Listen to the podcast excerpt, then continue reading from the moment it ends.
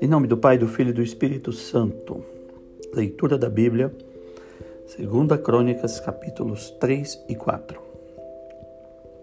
Salomão começou então a construção da casa de Yahvé em Jerusalém, sobre o Monte Moriá, onde seu pai Davi tivera uma visão no lugar preparado por Davi na ilha de Ornã, o Jebuseu. Salomão começou as construções no segundo mês do quarto ano do seu reinado. O edifício da casa de Deus, fundada por Salomão, tinha 60 côvados de comprimento, segundo a medida antiga, e 20 de largura. O vestíbulo que se achava na frente tinha 20 côvados de comprimento, correspondendo à largura do edifício, e uma altura de 120 côvados. Salomão revestiu seu interior de ouro puro. Quanto à grande sala, revestiu-a de madeira de cipreste, que recobriu de ouro puro e mandou esculpir por cima palmas e guirlandas. Ornou então a sala com pedras preciosas brilhantes. O ouro era de Parvaim. Recobriu com ela a sala, as vigas, os umbrais, as paredes e as portas e depois mandou esculpir querubins nas paredes. A seguir, construiu a sala do Santo dos Santos, cujo comprimento era de vinte côvados, correspondendo à largura da grande sala, e cuja largura era de vinte côvados. Recobriu-a com ouro puríssimo, avaliado em seiscentos talentos, os pregos de ouro que pesavam cinquenta quilos Forrou de ouro também as salas superiores. Para a sala do Santo dos Santos, mandou fazer dois querubins de metal e revesti-os de ouro. As asas dos querubins tinham vinte côvados de comprimento, tendo cada uma delas cinco côvados, e tocando uma na parede da sala e a outra na do outro querubim. Uma das salas de cinco uma das asas de cinco côvados de um querubim tocava na parede da sala. A segunda de cinco côvados tocava na asa do outro querubim. As asas desses querubins, estendidas, mediam vinte côvados. Estavam colocados de pé, a face voltada para a sala.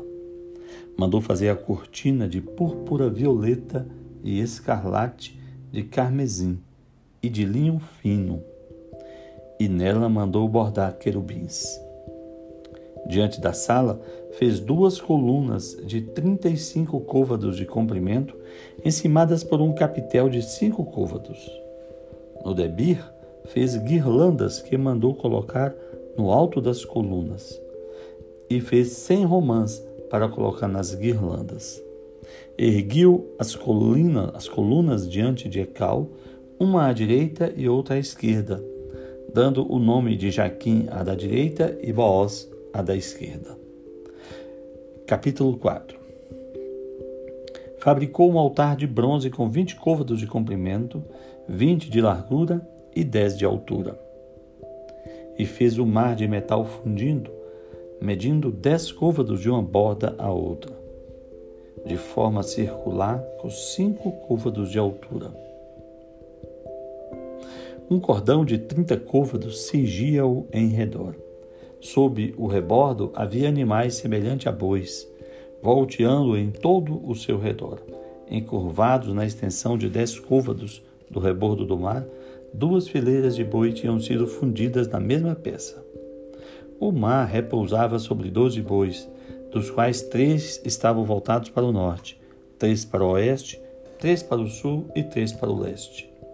O mar se elevava sobre eles e a parte posterior de seus corpos estava voltada para o interior. Sua espessura era de um palmo e sua borda tinha a mesma forma que a borda de uma taça. Sua capacidade era de três mil batos. Fez dez bacias e colocou cinco à direita e cinco à esquerda, para nela se lavar a vítima do holocausto, que aí se purificava. Mas era no mar que os sacerdotes se lavavam. Fez os dez candelabros de ouro, segundo o modelo prescrito, e o pôs no recal, cinco à direita, cinco à esquerda. Fez dez mesas e instalou-as no recal, cinco à direita, cinco à esquerda. E fez cem taças de ouro para a aspersão. Construiu o átrio dos sacerdotes, o grande pátio e suas portas, que mandou revestir de bronze. Quanto ao mar, colocara-o à distância do lado direito, a sudeste. Irã fez os recipientes para cinzas, as pás e as bacias para aspersão. Ultimou toda a obra que o encarregara o rei Salomão para o templo de Deus. Duas colunas, os rolos dos capitéis que estavam no alto das colunas, as duas redes para cobrir os dois rolos dos capitéis que estavam no alto das colunas, as quatrocentas romãs para as duas redes, as romãs para cada rede estavam em duas fileiras para cobrir os dois rolos que estavam no topo das colunas. Ele fez ainda as bases, fez as bacias sobre as bases, o mar único e os doze bois debaixo do mar, os recipientes para as cinzas, as pás, os garfos e todos os seus acessórios que Irã Rabi fez de bronze polido para o rei Salomão, para o templo de Iavé. Foi na região do Jordão, entre Sucote e Sardata, em terra argilosa, que o rei mandou fundir. Salomão fez todos esses objetos em grande número, pois não se fazia caso do peso do bronze. Salomão fez todos os objetos destinados ao templo de Deus, o altar de ouro e as mesas sobre as quais estavam os pães da proposição, os candelabros com suas lâmpadas de ouro puro, que deviam, conforme a lei, brilhar diante do debir. As flores, as lâmpadas, as tenazes de ouro, as facas, as taças de aspersão, as bacenetas e os incensórios, todos de puro ouro.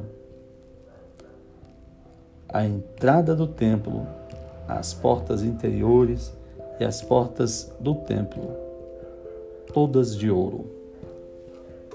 Que Deus nos ajude, em nome do Pai, do Filho e do Espírito Santo. Amém.